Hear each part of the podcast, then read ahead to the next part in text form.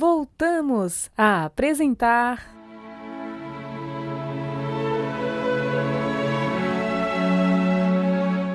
Lindos casos de Chico Xavier.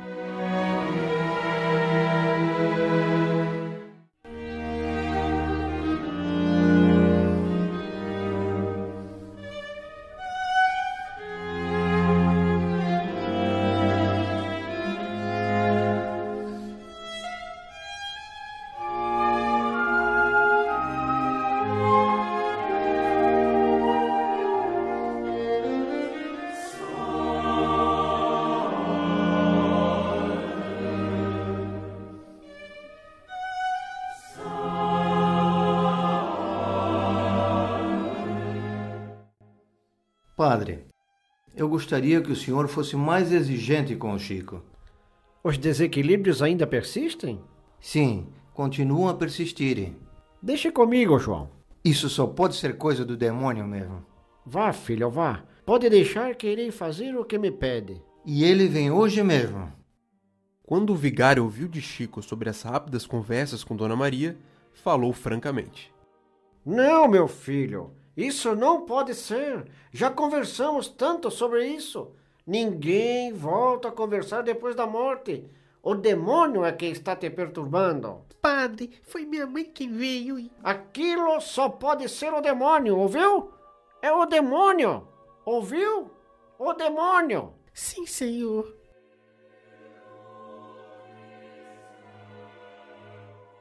Chico foi buscar amparo no carinho da madrasta alma compreensiva e boa. E Dona Cidália lhe disse: Você não deve chorar, meu filho. Ninguém pode dizer que você esteja perseguido pelo demônio. Se for realmente a sua mãezinha quem veio conversar com você, naturalmente isso acontece porque Deus permite. E Deus, estando no assunto, ajudará para que isso tudo fique esclarecido. Está bem? Está bem. Acredite, tudo uma hora vai se resolver. Você não está desamparado. Na noite desse dia, Chico sonhou que reencontrava a progenitora. Repito que você deve obedecer a seu pai e ao vigário. Não brigue por minha causa. Ficarei afastada por um tempo. Contudo, se Jesus permitir, mais tarde estaremos mais juntos. Não perca a paciência e esperemos o tempo. Chico acordou chorando, enxugou os olhos resignado, e por sete anos consecutivos não teve mais qualquer outro contato pessoal com a mãezinha. Passou a receber somente as mensagens psicografadas em 1927 e revê-la de novo pela evidência mais clara e mais segura em 1931, quando, mais familiarizado com o serviço mediúnico, ao qual se entregara de coração.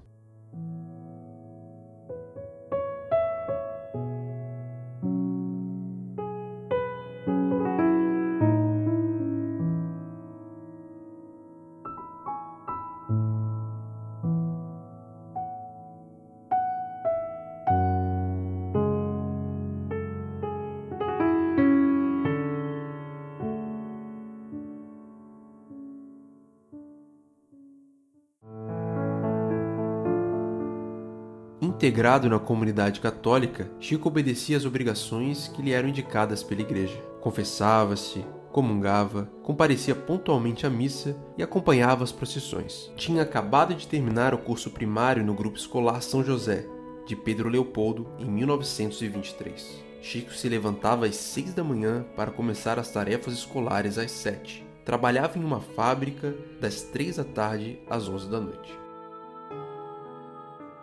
Com o tempo, ele foi ficando muito cansado com a rotina. Em 1925 deixou a fábrica e foi trabalhar na venda do senhor José Felizardo Sobrinho, das seis e meia da manhã às oito da noite, com salário de apenas 13 cruzeiros por mês.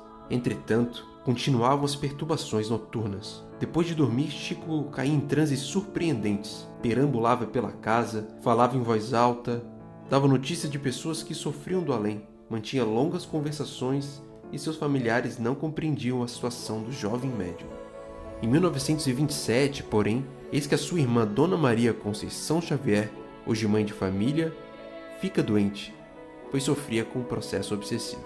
Tratada carinhosamente pelo confrade Sr. José Hermínio Perácio, a jovem curou-se. Foi assim que se realizou a primeira sessão espírita no lar da família Xavier, em Pedro Leopoldo.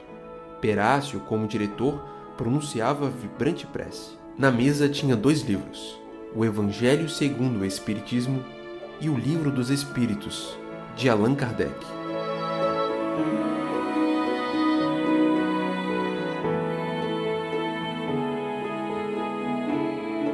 O espírito de Dona Maria João de Deus comparece e envia longa mensagem aos filhos presentes, através da médium Dona Carmen Pena Perácio, devotada esposa do companheiro a que nos referimos. Reporte-se a cada filho de maneira particular e, dirigindo-se ao Chico, comove-o, escrevendo: Chico, meu filho, eis que nos achamos mais juntos novamente. Os livros à nossa frente são dois tesouros de luz. Estude-os, cumpra os seus deveres e em breve a bondade divina nos permitirá mostrar a você os seus novos caminhos.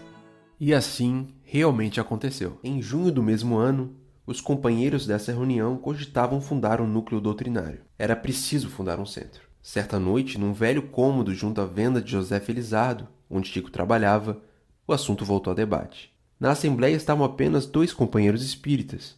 Contudo, junto deles, umas dez pessoas sentadas bebiam e comiam animadamente. Ah, um centro espírita. Boa ideia. Ah, então apressemos a fundação. Será para nós um sinal de progresso. Faremos tudo para ajudar.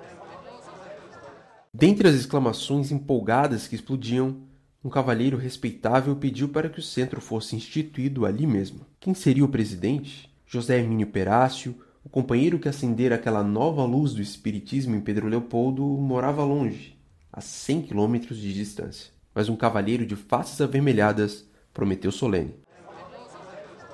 Assuma a responsabilidade. A fundação ficará por minha conta. Chame o Chico. Ele poderá lavrar a ata de fundação. Serei o presidente e ele terá as funções de secretário.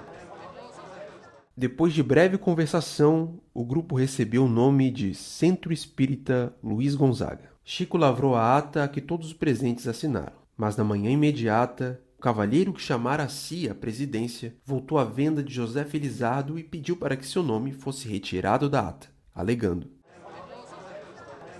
Chico, você sabe que eu sou de família católica e tenho meus deveres sociais. Ontem, aquele meu entusiasmo pelo Espiritismo era efeito do vinho. Se vocês precisarem de mim, estou pronto para auxiliar. Contudo, não posso aceitar o encargo de presidente. Mas e como ficaremos? Eu sou apenas secretário. Faça como achar melhor, mas não conte comigo. E o presidente saiu, deixando o Chico a pensar.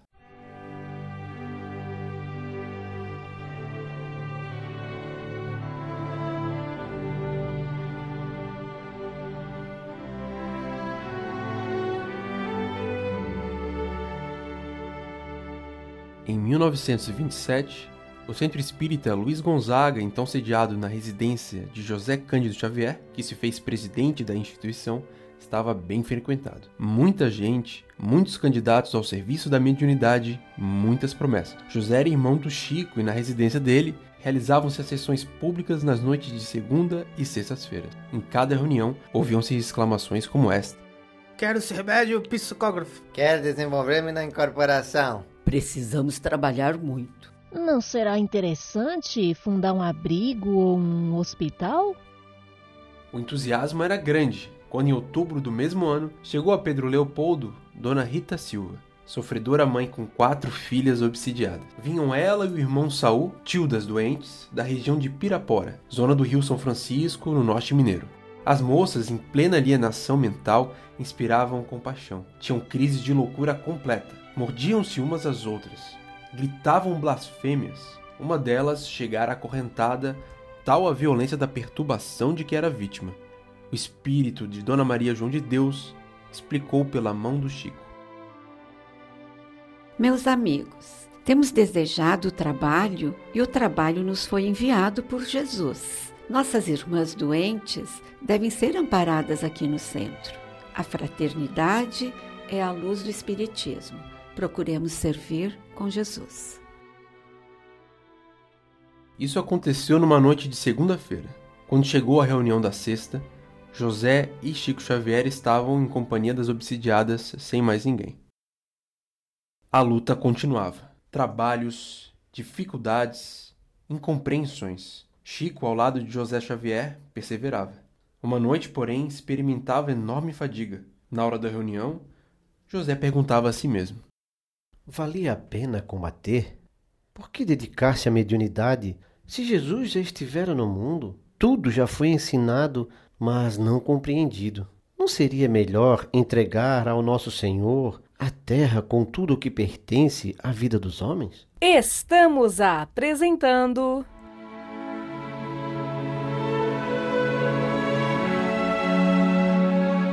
Lindos Casos de Chico Xavier